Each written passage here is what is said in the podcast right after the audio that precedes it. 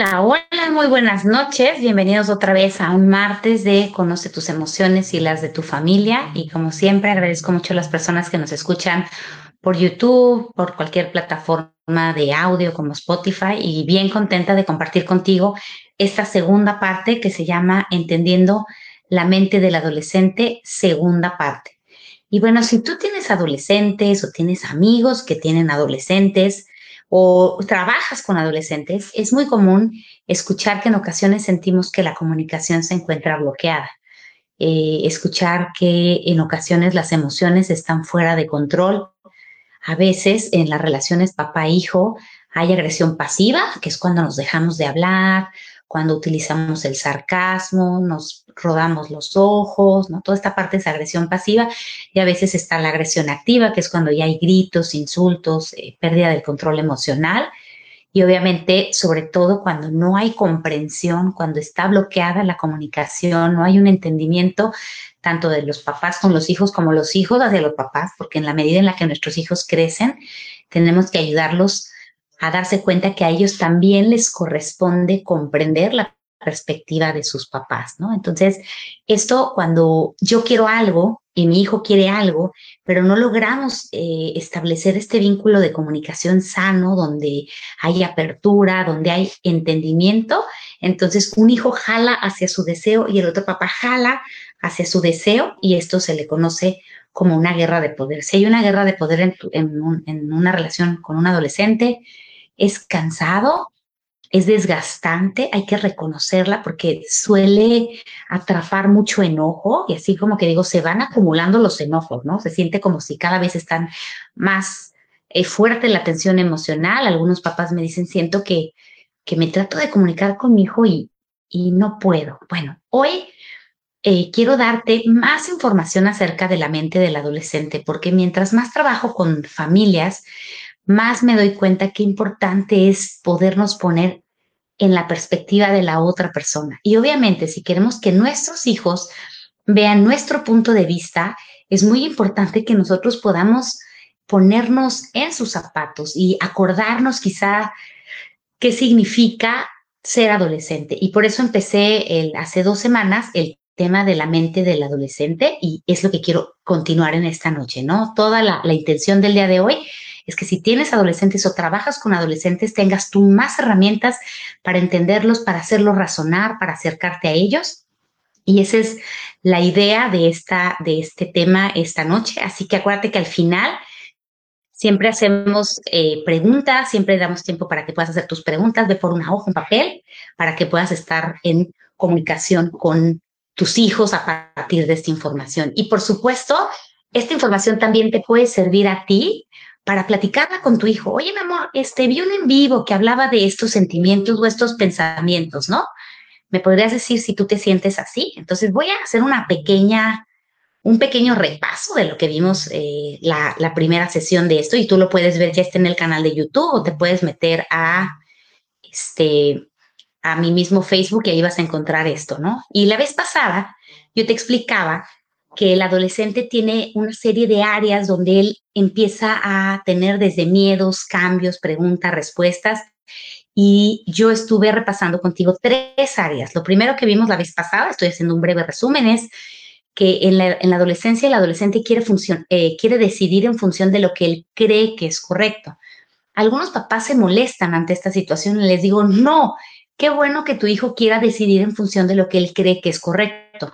El reto aquí está en transmitirle la información suficiente y adecuada para que su nivel de conciencia le permita sentir que él decide en función de lo que está bien, de lo que está mal, etcétera, etcétera, ¿no? Pero por eso es común que se den las guerras de poder. Aquí es cuando pierde efectividad esta situación donde le dices, te voy a, tú tienes que hacer lo que yo te digo porque soy tu padre.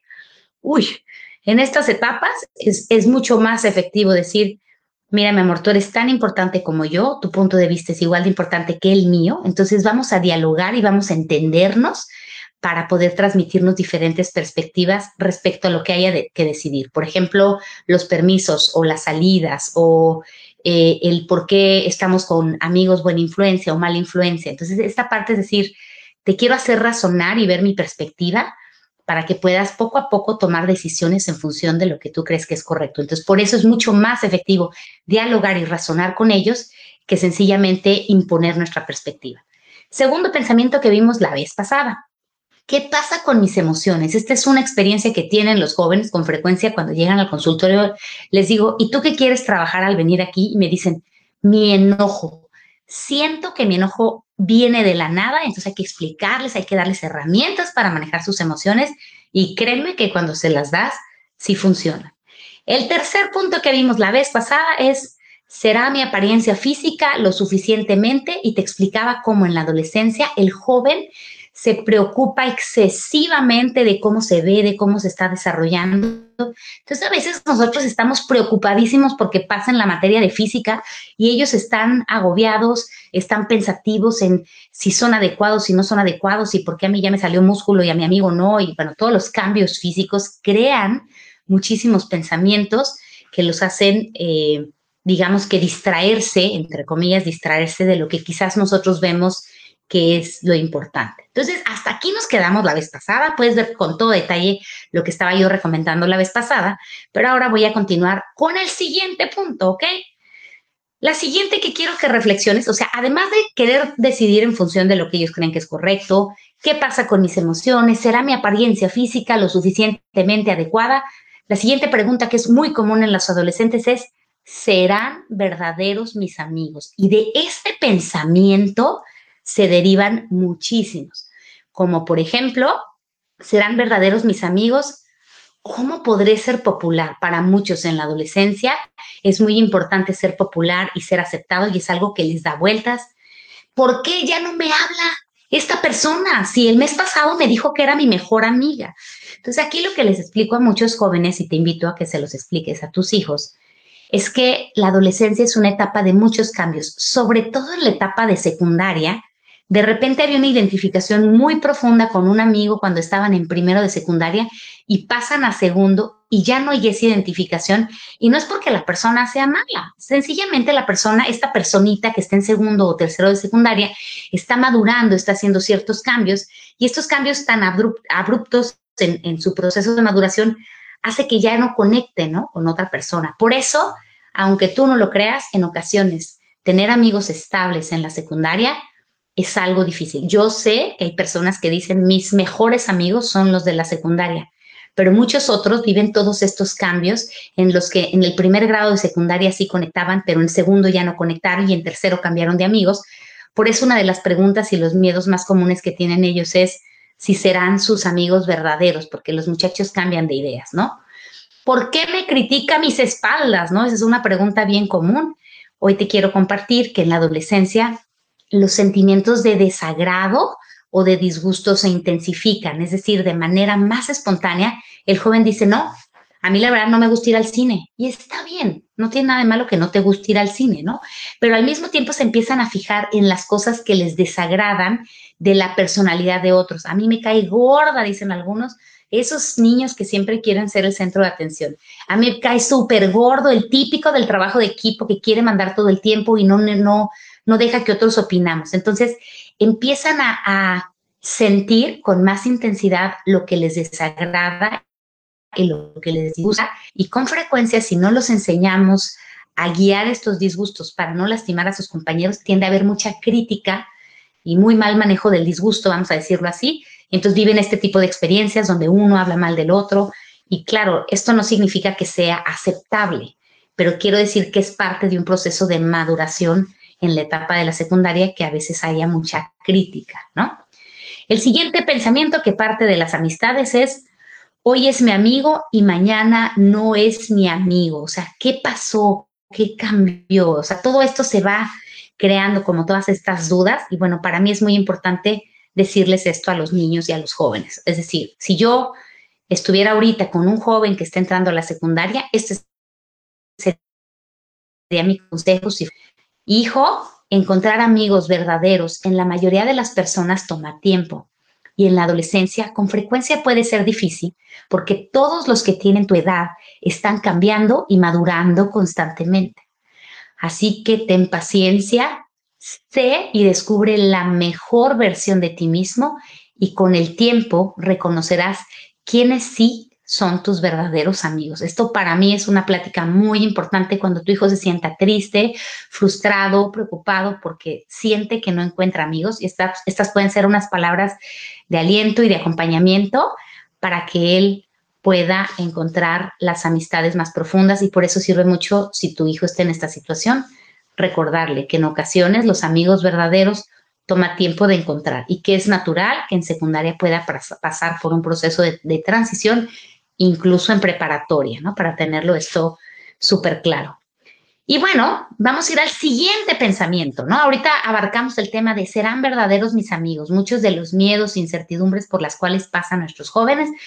La, la, siguiente incertidumbre que a lo mejor a ti ya se te olvidó es ¿qué está pasando con mi desarrollo sexual? A lo mejor tú ya no te acuerdas de estos cambios de ánimo que sufren las señoritas en su proceso de adaptación hormonal, de todos los cambios físicos que viven. Acordémonos que a las niñas a veces les duele el pecho, los niños viven muchísimas erecciones en este proceso de maduración sexual que no necesariamente tienen que ver con el deseo sexual, sino que este, este órgano sexual está madurando y entonces vienen muchísimas preguntas. ahorita vas a ver todas las preguntas que me he encontrado, entre muchas otras cosas, ¿no?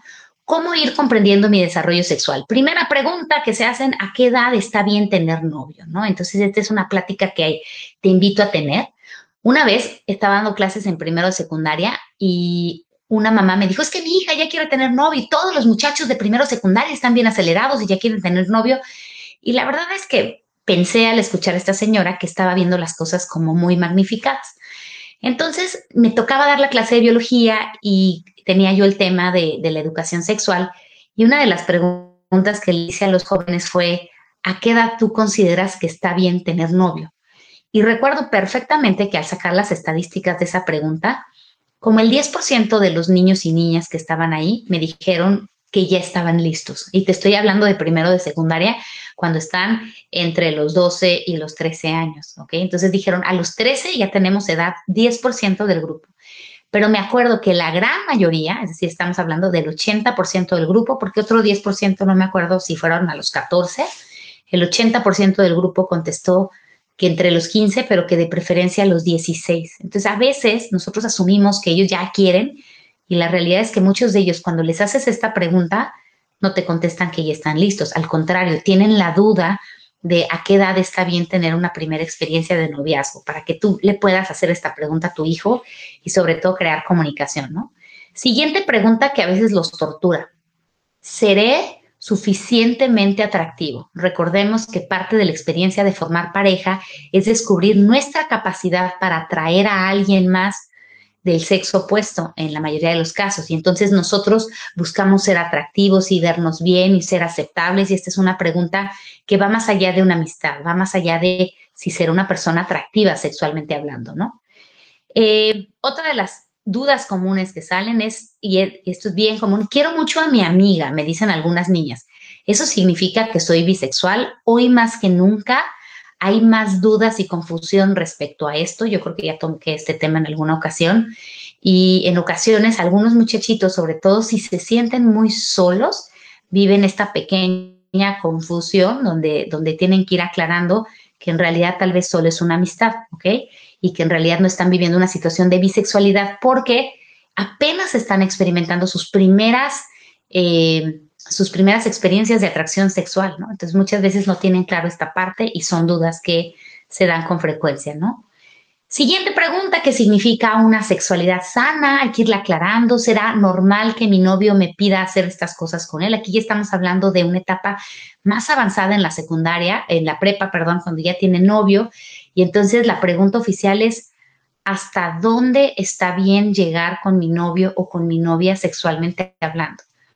Con frecuencia me toca escuchar eh, narraciones sobre la primera experiencia sexual de los jóvenes y es bien triste saber que en muchas ocasiones su primera vez fue en una fiesta, estando tomados, muchos en un, un inicio no querían, pero luego el otro lado los forzó.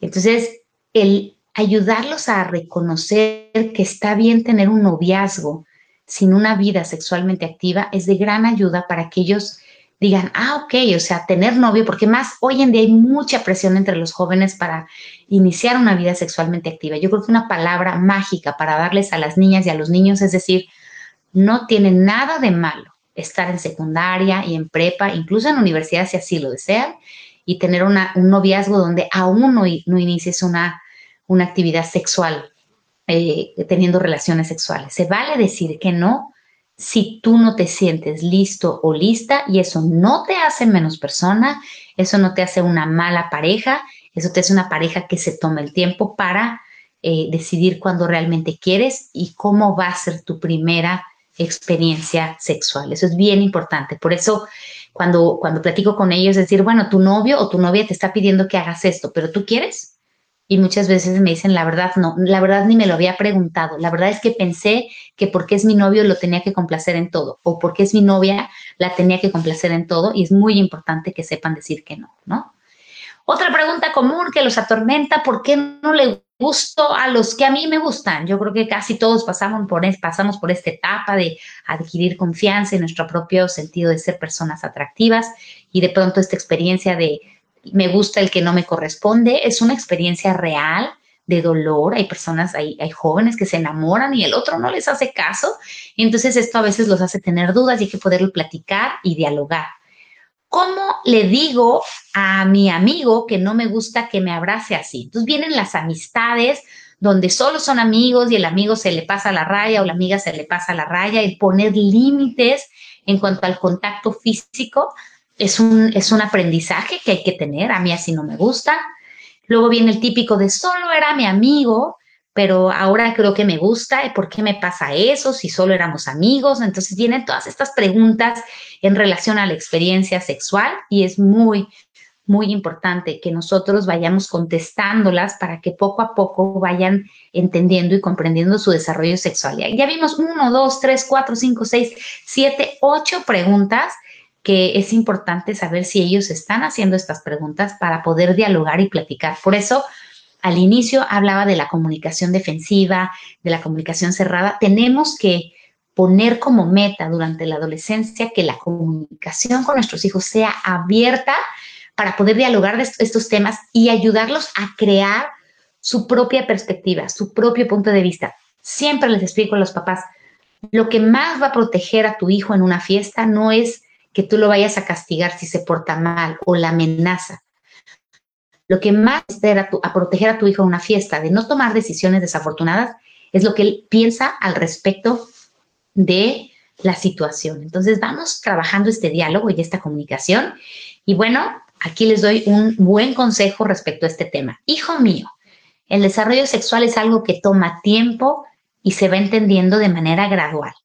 Te deseo que encuentres en mí esa persona que te dará respuestas llenas de amor y sabiduría a muchas de las dudas que durante tus años de adolescencia surgirán sobre este tema.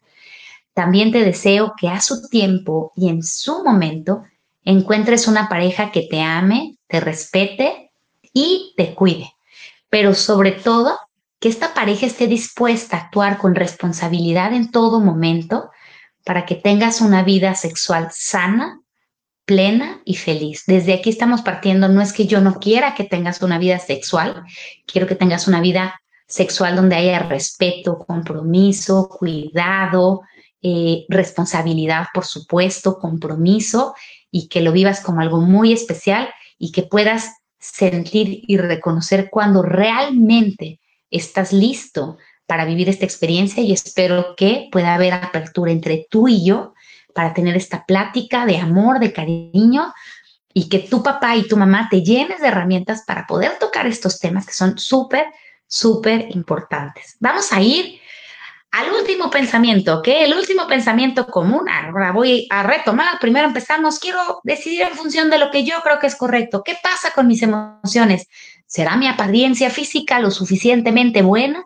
¿Serán verdaderos mis amigos? ¿Cómo entender mi desarrollo sexual? Y la pregunta también que es muy común es, ¿qué pasará con mi futuro? A veces tú estás regañando al joven por una cosa, lo estás diciendo y estás frustrado con él y quizás no te has puesto a pensar que él se está atormentando en las noches con su futuro. Y más hoy que nunca hay una tendencia muy grande de los jóvenes de presionarse excesivamente. Entonces, algunos dicen, si no me va bien en la escuela, ¿significa que voy a ser un fracasado? Ojo, ojo con lo que les transmitamos en este sentido. Es muy importante que los impulsemos a ver la escuela como una herramienta que les va a abrir las puertas, pero jamás, sobre todo si tienes un hijo que tiene dificultades en la escuela, vayas a transmitirle que por el hecho de que le va mal en la escuela significa que no va a tener éxito en la vida, que ya están cerradas las puertas a tener éxito en la vida, porque eso lo va a bloquear. Y sí es cierto que la escuela nos abre puertas, pero también es cierto que hay niños que no les iba tan bien en la escuela, pero sus papás les dijeron, está bien, saca adelante la escuela, pero ten una mentalidad abierta que independientemente de, que no te vaya bien en la escuela, porque no es tu fuerte, porque en la escuela no promueven tu tipo de inteligencia. Les recuerdo, papás, que hay una clasificación de nueve tipos de inteligencia. Los ayudemos a reconocer que la escuela, por lo general, promueve la inteligencia matemática, la inteligencia lingüística, pero quizás no siempre promueve la inteligencia artística o la inteligencia eh, no, científica, sí, ¿no? La inteligencia kinestésica. Entonces, bien importante ayudarlos a ver que si en la escuela no son los mejores, eso no significa que no puedan tener un gran futuro próspero y lleno de bendiciones, ¿no? Siguiente, ¿cómo voy a elegir una carrera? No sé si a ti te tocó estos tiempos donde elegir una carrera algo relativamente sencilla porque no había tantas. Hoy el abanico está gigantesco, entonces de pronto no saben dónde, por dónde empezar y hay muchísimo miedo al fracaso. Y si no me gusta la carrera que elegí, ¿qué voy a hacer? ¿Lograré tener éxito en mi vida? y obviamente lograré mantener a una familia, ¿no? Cuando yo sea grande. Entonces, imagínate todas estas preguntas que a lo mejor ya se nos olvidaron a nosotros porque estamos en otra etapa de la vida. Creo que es muy importante tener presente que muchas veces nuestros adolescentes están temerosos de su futuro y es importante alentarlos y darles la seguridad de que las cosas se van resolviendo poco a poco. Hace no muchas semanas una joven me decía, es que siento que no estoy haciendo nada con mi vida. Y le digo, ¿cómo que sientes que no estás haciendo nada con tu vida? Sí, dice, es que no tengo éxito y yo ya veo que hay muchos en las redes sociales que tienen mucho éxito. Le digo, ¿y qué estás haciendo? Estoy en segundo semestre de la universidad y, pues ahí estoy, pero siento que estoy atorado. Digo, oye, ¿estás bien? Tienes 19 eh, años y estás haciendo bien las cosas. Y es muy importante reconocer que yo a tu edad no tenía mi vida resuelta, tú no tienes por qué tenerla resuelta. Lo importante es seguir caminando hacia adelante. Entonces aquí te doy un consejo lindo. Mi niño amada, mi niña amada, sueña y comparte tus sueños. Ponte metas y alcánzalas poco a poco. Acostúmbrate a vencer tus miedos en esta etapa para que descubras el infinito poder que existe dentro de ti para tener la vida que deseas y así paso a paso el miedo al futuro irá desapareciendo. Es un pensamiento que te invito a compartir con tus hijos adolescentes cuando salga el tema del miedo al futuro. Entonces, ya cerramos con estos, le llamo yo, seis preocupaciones comunes de la adolescencia, pero quiero enseñar lo que sucede en la mente del adolescente. Imagínate que estos seis pensamientos se multiplican, checa esto, en muchísimos pensamientos. Entonces, a veces nosotros decimos, es que ¿por qué mi hijo no me entiende? ¿Por qué mi hijo? Y la mente de tu adolescente está así, ¿cómo ves? La mente de tu adolescente está inundada de pensamientos que tiene que resolver, que ver, que vivir.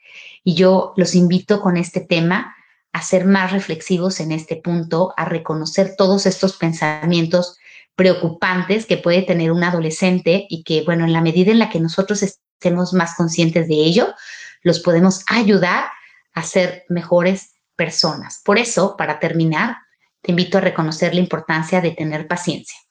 Y mi mejor analogía con los jóvenes es la siguiente. Imagínate que tu hijo es como un rompecabezas que aún está por ser completado.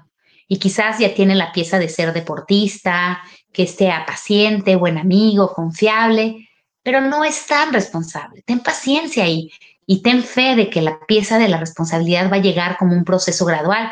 Tal vez ya es un hijo responsable, ya es un hijo valiente, pero todavía no es agradecido. Entonces tengamos paciencia que estas piezas van a llegar poco a poco, siempre y cuando las tengamos presentes.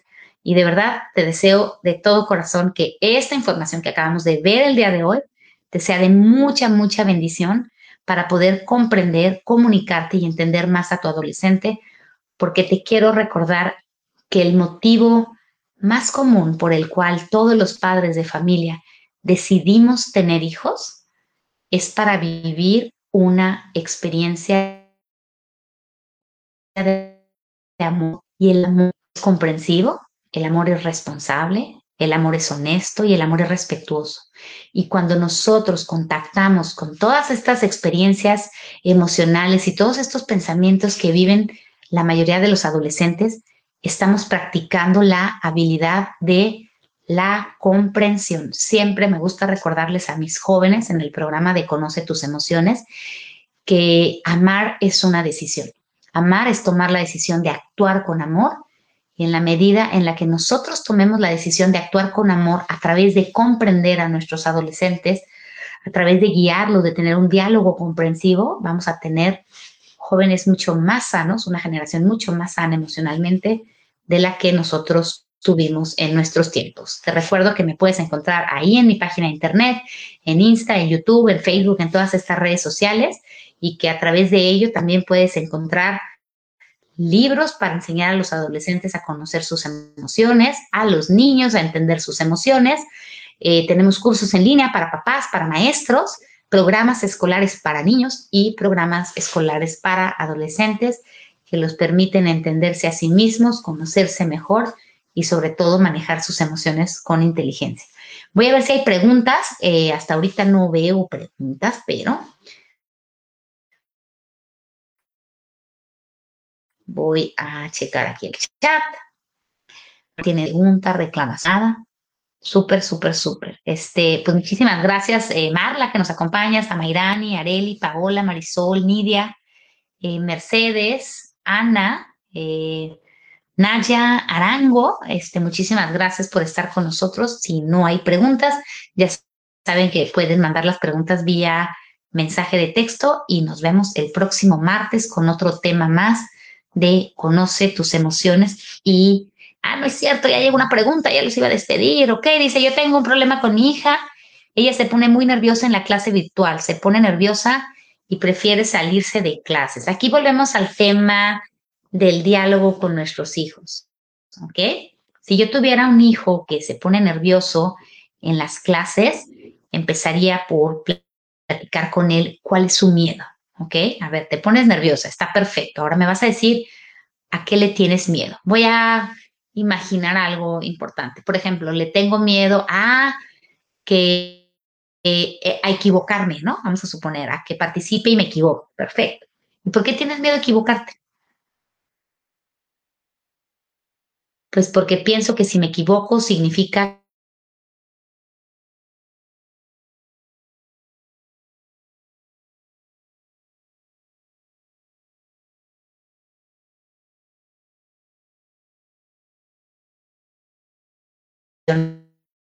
es irracional, perdón. Entonces le dices, cuando nosotros tenemos miedos irracionales, hay dos caminos. O nos paralizamos y no hacemos nada al respecto, o los enfrentamos. ¿Tú qué prefieres? Y entonces ayudas a tu hijo a reconocer si quiere ser de esas personas que se paralizan por los miedos o quieren avanzar hacia adelante. Fíjate cómo en este diálogo yo no le estoy diciendo estás muy mal, estás perdido, cómo es posible que estés ansioso. El segundo punto que yo vería es si esta ansiedad viene de más ansiedades de atrás, de más miedos no resueltos que hay que ver.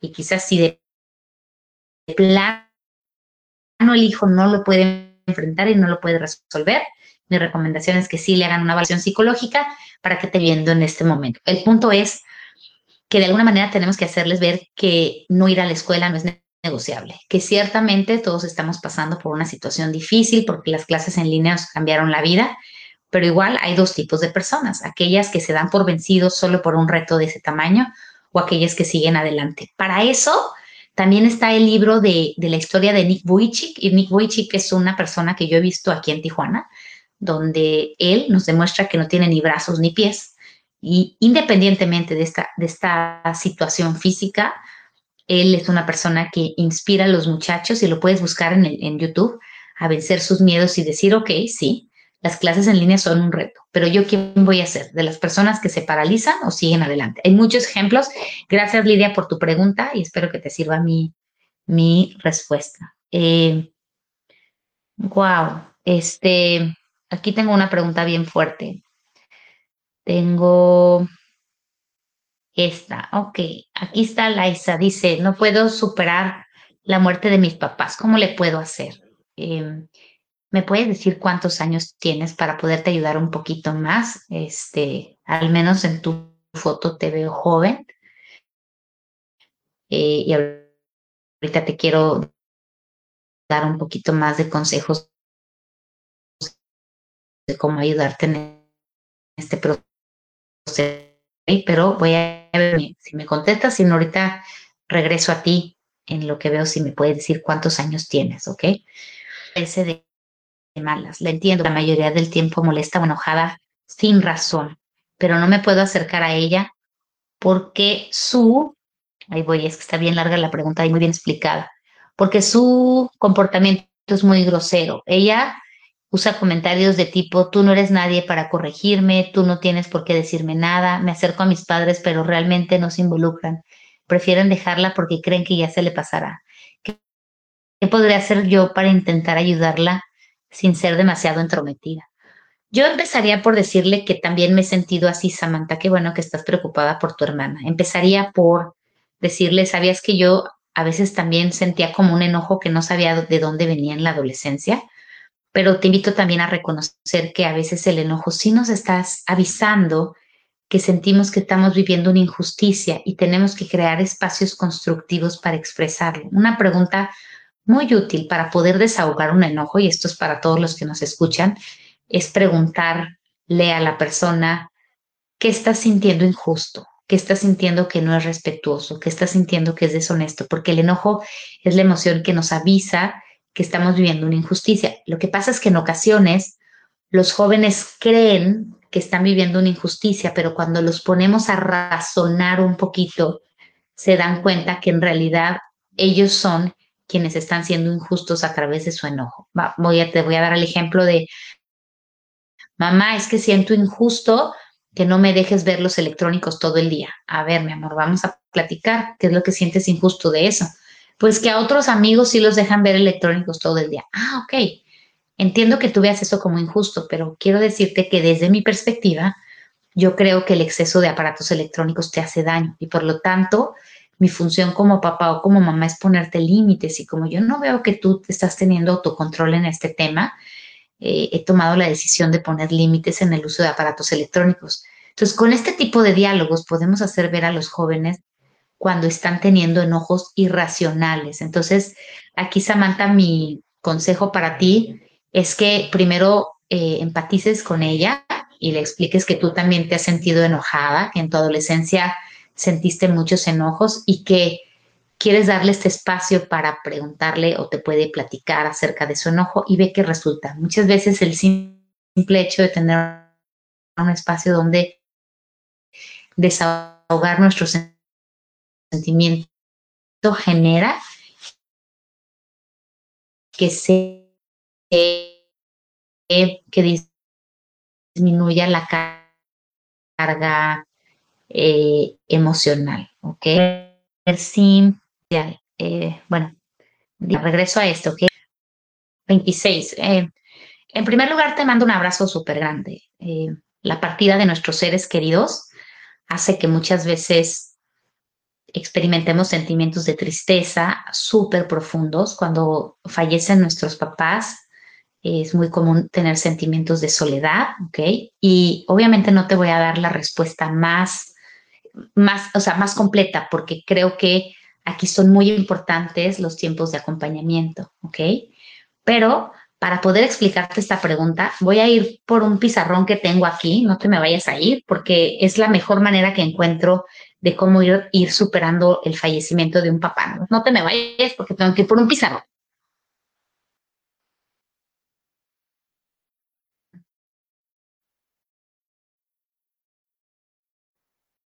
Ok, primero, no hay manera equivocada de vivir un duelo, ¿ok? Eso cada quien vive su duelo y cada quien entiende cómo lo está viviendo. Entonces te recomiendo mucho que aceptes todas las emociones que vas a estar sintiendo, ¿ok? es entender que el proceso de duelo en promedio, y cada quien es un ser humano, dura de un año a dos años cuando, cuando se van nuestros papás. Y es natural que a veces te sientas enojada, es natural que a veces te sientas asustada y es natural que te sientas sola. Cuando estos sentimientos salgan, llora, permítete estos espacios para expresarlos sin lastimarte, solo tener este acompañamiento y busca tu red de apoyo. Es muy importante que en este momento te unas con tu familia, que no sean tus papás, que fortalezcas estos lazos de apoyo. Y el último consejo tiene que ver con este pizarroncito que te quiero enseñar. ¿Ok? Como yo entiendo, es que todos los seres humanos, imagínate que tú eres este árbol y estas raíces son lo que te arraiga la vida, se quita la tierra, entonces es lo que nos arraiga a esta experiencia que tenemos aquí. Y tú eres este árbol hermoso, ¿no? Que da flores y tiene sus ramas, pero para que este árbol crezca grande y fuerte, aquí está quizás la raíz de que del amor que sentías por tu papá, Aquí está la raíz del amor tan fuerte que sentías por tu mamá, pero todas las personas, conforme vamos creciendo, vamos desarrollando raíces que, nos hacen amar la vida y eso es bien importante. Por ejemplo, eh, en el caso mío, pues a mí me gusta tocar la guitarra, ¿no? Por ejemplo, entonces una raíz que me ata esta experiencia física en la tierra es tocar la guitarra. Obviamente, otra raíz muy importante es la familia que yo he formado con mis hijos, ¿no? Y mi pareja otra experiencia muy bonita que me arraiga. Y claro, mis hijos y mi pareja, pues son raíces súper grandes, vamos, ¿no? Otra raíz muy grande es mi trabajo. Entonces, cuando sentimos que un ser querido va a partir, sí es cierto, sentimos como si nos hubieran cortado una raíz que nos arraiga a esta experiencia de amor de la tierra y duele. El dolor no se va a quitar tan rápido, ¿ok? Pero lo que le recomiendo a muchísima gente es fortalece tus raíces, lo que, lo que te hace amar la vida. Recuerdo que al día siguiente que falleció mi mamá, eh, no al día siguiente, sino dos días después porque falleció un domingo, no es cierto, el lunes, este, me levanté y sentía un vacío y un dolor gigantesco, ¿no? Y dije, wow, esto duele mucho y no lo puedo negar y voy a encontrar espacios para poder liberar este dolor. Pero hoy que es lunes, voy a elegir una experiencia que ame acerca de la vida. Y me acuerdo que me fui y me inscribí al gimnasio y hacía mucho tiempo me gustaba hacer ejercicio y ya lo había dejado de hacer. Entonces, ¿qué traté de hacer? Buscar más experiencias que fortalezcan el por qué sigues aquí, el qué te hace continuar con esta vida. Y de verdad, esto es algo que le recomiendo a mucha gente que ha vivido un proceso de duelo, sí, hay que buscar lugares donde podamos despedir a nuestros seres queridos. Es muy útil escribirles cartas y decirles todo lo que les tenemos que decir. Todo esto es este proceso de liberación del dolor que ocasiona la ausencia de ellos. Pero por otro lado, es importantísimo fortalecer lo que le da sentido a nuestra vida, además de nuestros papás, lo que hace que tú quieras seguir en esta experiencia de vida. Y te invito a que te sientas muy acompañada, o sea, busca estas eh, redes de apoyo, ¿sale? Para que puedas eh, ir entendiendo cada vez más qué te hace seguir aquí, pero al mismo tiempo estés acompañada de estas redes de apoyo que nutren de amor tu vida. Espero de todo corazón que te sirva este consejo. Te mando un gran, gran abrazo de acompañamiento y que sepas que pues es un proceso que es parte de la vida, pero si lo superas lo mejor que puedas, al final te vas a sentir más fuerte. Eso te lo garantizo. Dice, mi hijo se fue de la casa, prefiere vivir con su tía porque cree que soy demasiado estricta por querer ponerle reglas en la casa. ¿Qué hago? ¿Qué hago para que regrese conmigo y que él respete reglas y me respete a mí como mamá porque ya no me hace caso? Tiene 13 años. Me parece, Nan, que esta pregunta que me estás haciendo eh, tiene que ver con muchas otras preguntas de cómo es tu dinámica familiar. Es decir, cuando un hijo de 13 años se va de la casa, yo te invitaría a reconocer qué está fallando en la dinámica familiar para que puede ser que no haya el apoyo de tu familia extendida para que tu hijo regrese contigo. Es decir, una tía que, que quizás está manejando bien la situación, le puede decir, mira, mi amor, vas a vivir aquí un par de días en lo que se te pasa tu enojo, pero es tu responsabilidad también eh, trabajar en mejorar la relación con tu mamá. Pero también lo mismo les hago a los papás cuando vienen aquí, ¿no? Una muy buena pregunta que hay que hacernos es, qué ha pasado en nuestra relación con nuestros hijos para que a los 13 años quieran salir corriendo de nuestro hogar. ¿Qué ha faltado?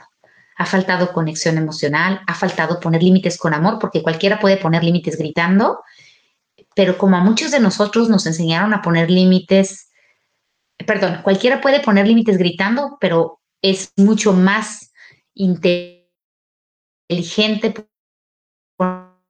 poner límites sin las respetas, manipular, victimizarnos, cosas que ya están muchas veces normalizadas en muchas eh, relaciones familiares, pero que nuestros hijos nos dicen a gritos, mamá, papá, eso me duele. Cuando hay un joven de 13 años que huye de su casa, un primer paso que tenemos que hacer nosotros como padres de familia es, si el joven eh, si, cómo está esta conexión con el joven, cómo está la comunicación con el joven, cómo está el manejo emocional de nuestro enojo con el joven, si manejamos los límites a través del control y la imposición o si manejamos los límites a través de la comunicación y la comprensión, porque eso nos permite reconocer lo que hay que trabajar en nosotros para que el regreso sea sano, sea armonioso y reconocer quizás, esa es una buena pregunta, si en nuestra relación con ellos ellos sienten la libertad de, decir, de decirnos con respeto lo que les duele y les molesta y platicar en, esta parte. Mi recomendación es que acudas con un especialista para que te ayude a reconocer todas estas partes y ver qué puedes reconstruir para que tengan este feliz reencuentro. Te deseo que encuentres este camino para reencontrarte con tu hijo, para sanar tu relación con él. Una parte es tuya, otra parte es de él pero como adultos nosotros tenemos que comenzar por ver nuestra parte. Espero que te sirva este, esta información. Eh, acá tengo una mamá muy linda. Dice, hola, es la primera vez que, que comento. Disculpe, ¿cómo puedo hacer para ayudarme a mí misma? Soy mamá de tiempo completo de tres niños y me siento inútil. Siento que no me puedo realizar como persona, me siento estancada y desde hace un tiempo para acá vivo de malas. No sé qué hacer porque a veces termino tratando mal a mis hijos, a las personas que me rodean y no tienen la culpa de lo que me pasa. Si tienes tres niños eh, y tus hijos están chiquitos, es muy posible, Sandra, que estés agotada, ¿ok? Es muy posible que estés muy, muy cansada y entonces esto no hace que demos lo mejor de nosotros. Una de las recomendaciones, y esto te lo digo por experiencia, porque mis hijos se llevan un año y medio entre los tres. Así tenía una bebita recién así tenía un niño de un año cinco meses y una niña de tres años dos meses. Y este y me acuerdo mucho de esta sensación de estar muy cansada. Entonces lo que les recomiendo cuando está esta situación es primero ejemplo yo que tenía tres chiquitos lo primero que hice fue ponerles horarios de sueño. Mis hijos tenían que estar acostados a las siete y media ocho de la noche a más tardar porque yo de 8 a 10, de 8 y media a 10 era como mi tiempo para mí, como para decir, ok, me toca a mí descansar. Estuve con ellos todo el día, es momento de que yo descanse. Entonces, con eso también te puedo decir que tenía muy estructurados sus horarios y sus tiempos para que vieran un ratitito de televisión, haz cuenta su media hora porque estaban chiquitos y su media hora de televisión era como para que yo descansara, ¿no? Porque los niños chiquitos son muy demandantes. El, punto que, que, quiero compartirte es que si están chiquitos, tanto que ya estoy viendo que tienen 8, 11 y 5, lo primero es poner límites. ¿A qué hora se acuesta el de 8? ¿A qué hora se acuesta el de 11? ¿A qué hora se acuesta el de 5? Ser una buena mamá no significa resolverles todas las situaciones a tu hijo. También es decir, a ti, mi amor, que ya tienes 11, ya te puedes levantar y hacerte tu desayunito. No es ser la sirvienta de tu hijo, así lo quiero decir, como esta persona que está para resolverles todo, porque entonces tú no vas a tener vida. En la medida en la que tus hijos van creciendo, ya estoy viendo que tu chiquito tiene cinco, ya tienen edad para hacer ciertas cosas de forma independiente y, tienes que ir viendo qué puede hacer el de 11 por sí solo, qué puede hacer el de 8 por sí solo, qué puede hacer el de 5 por sí solo, para que les vayas diciendo yo ya no voy a hacer esto por ti, a ti te toca hacer esto y esto significa que tu mamá puedes tener tus tiempos de descanso durante el día. Dos, las mamás no están para ser las encargadas de la limpieza de toda la casa. Siempre les pongo el ejemplo a los papás de qué pasaría si tú vivieras en una granja y tuvieras un hijo de 5, de 8 y de 11 y que la sobrevivencia de la familia dependiera de, esta granja. Al de 8 ya lo tendrían recogiendo a lo mejor los huevos de la gallina y las frutas. Al de 5 se pone a limpiar, ¿no? Las mesas, este, ayudar con el orden de la casa, que si guarda los cubiertos en su lugar. No, no sé, pero si viviéramos en una granja, a nuestros hijos de 5 o de 11 estarían ayudando sí o sí. Entonces, esto te permite ver como madre de familia que tú no eres la encargada de limpiar, recoger su plato, etcétera, etcétera. Hay que involucrarlos en las labores de la casa para que te ayuden y tú también tengas tiempos de descanso. Un niño de 11 ya se puede hacer un desayuno, ya se puede hacer su cena. Si tú estás agotado, incluso le puedes pedir ayuda. o le haces un sanduichito a tu hermano. Somos un equipo, me explico, somos un equipo para hacer que esta casa funcione. A un niño de 8 ya se puede levantar de, de su mesa, recoger su mantel, lavar su plato, limpiar la mesa. Entonces, con esto te puedo decir cosas que a lo mejor no te has animado, no te has sentido con la seguridad de decir, mis amores, yo no soy quien tiene que servirlos todo el día, seamos un equipo funcionemos mejor, ustedes necesitan descansar y yo también, y quizás esto posiblemente cambie tu estado de mal humor. Si hay más preguntas, se las voy a mandar por mensaje de texto. Eh, les deseo mucho, mucho que esta información sea de gran bendición para ustedes y nos estamos viendo todos los martes a las ocho y media, horario del Pacífico. Bonita noche.